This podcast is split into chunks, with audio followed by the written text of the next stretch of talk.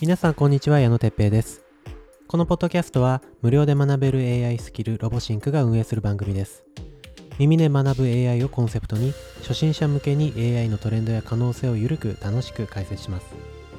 今回のテーマは検索は次のステージへ AI で変わる検索体験について話していきます。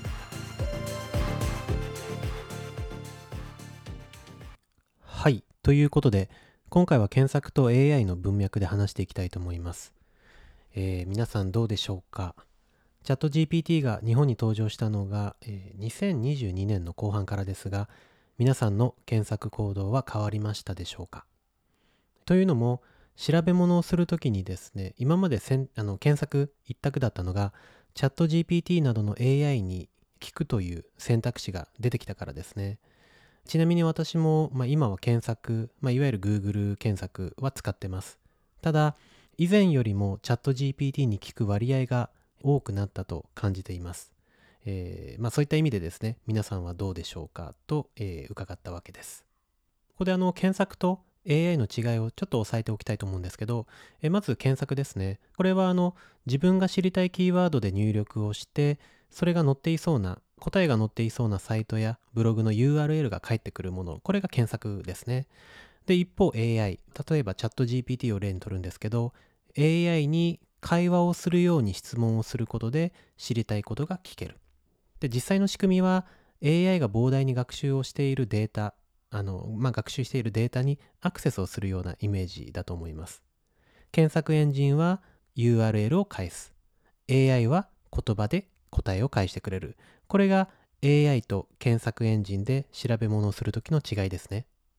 で今までの検索行動で言うと、まあ、Google のサイトにアクセスをして、ボックス、検索ボックスですね。そこにキーワードを入力をして、そしてキーワードにのっとった結果、ランキングが返ってくる。例えばですね、キャンプ、まあ、おすすめ寝袋と入れると、キャンプのおすすめ寝袋10選とか、20銭とかっていうサイトがま1位から10位とかこうずらーっと並んできてですね。でその中から良さそうなもの良さそうなサイトにアクセスをしてその記事の中から、え自分の、ま知りたい答えを探していく。これが、まいわゆる今までの一般的な検索行動ですね。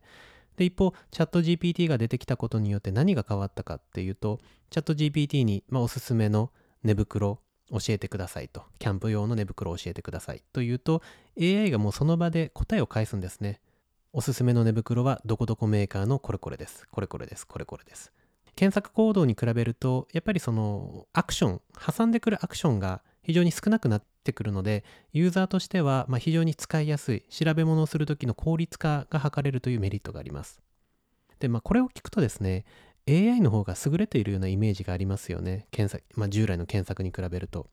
ただ、実際に使ってみた自分の感想としては、調べる内容によって向き不向きがあるかなというのが、あの、まあ、実際自分が感じているところです。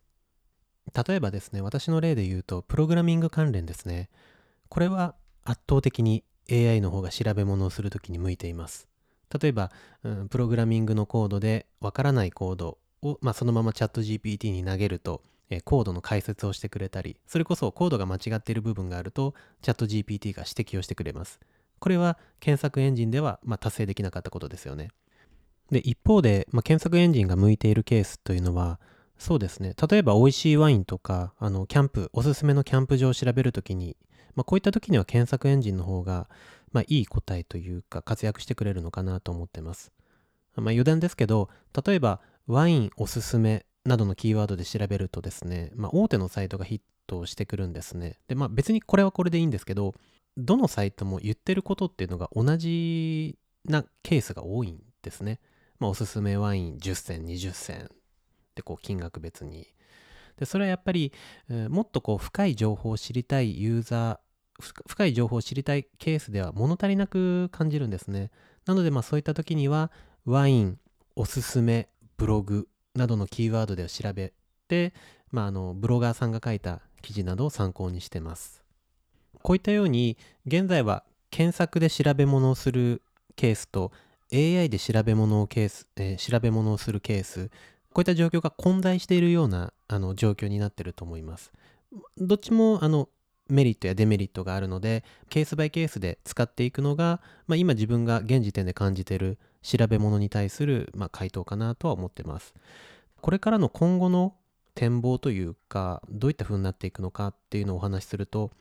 このように検索エンジンを使う人はまだいますししばらくはこの状態が続くのかなと思うんですけど、まあ、実際はそうじゃないのかなというふうに思う部分もあります。というのも検索大手がこぞってあの検索エンジンに AI を組み込む流れが加速しているからですね。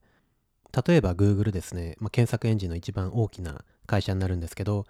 Google はあの、まあ、去年 BARD という BARD と書いて、まあ、BARD と読むんですけど検索エンジンに AI を組み込んだサービスをあの発表しました。でそれ以外だと Bing ですね、まあ、これはあのマイクロソフトが運営する検索エンジンなんですけど Bing はあの OpenAI チャット GPT の会社ですね。OpenAI と、まあ、タッグを組んで、えー、検索エンジンに AI を組み込む、まあ、流れを加速させてます、まあ、どちらかというとですね取り組みとしては Bing の方があの早かったんですね。検索エンジンに AI を組み込むと。まあ、これは去年ぐらいから、まあ、あの一般的に公開されてるんですけど、で、そこで、まあ、慌てて Google が、まあ、バードを仕込んできたかなというような状況です。ただですね、まあ、検索エンジンの現時点でのシェアについて言うと、えー、日本で言うとですね、Google が75%、で、Yahoo が16%、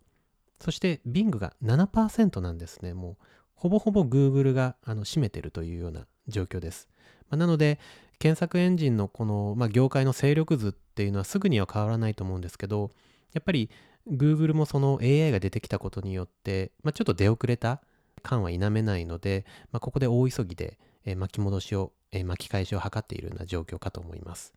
で、Google が公開した Bard について言うと、あ、これ Bard を使ったことがある方いらっしゃいますでしょうか？これまだあのバード使ったことがない方あのいらっしゃったら、ちょっと一回触ってみるのも面白いと思います。えっ、ー、とですね、えー、bard, bard.google.com でアクセスできると思います。で、bard はですね、チャット GPT と同じようにチャットボックスがあって、そこからこう AI に質問できるというような、まあ同じような感じのサービスにはなるんですけど、やっぱりその Google が開発した、まあ、AI ということで、あの Google ならではの強みというのがあるんですね。まあ、それがあの Bard の拡張機能ですね。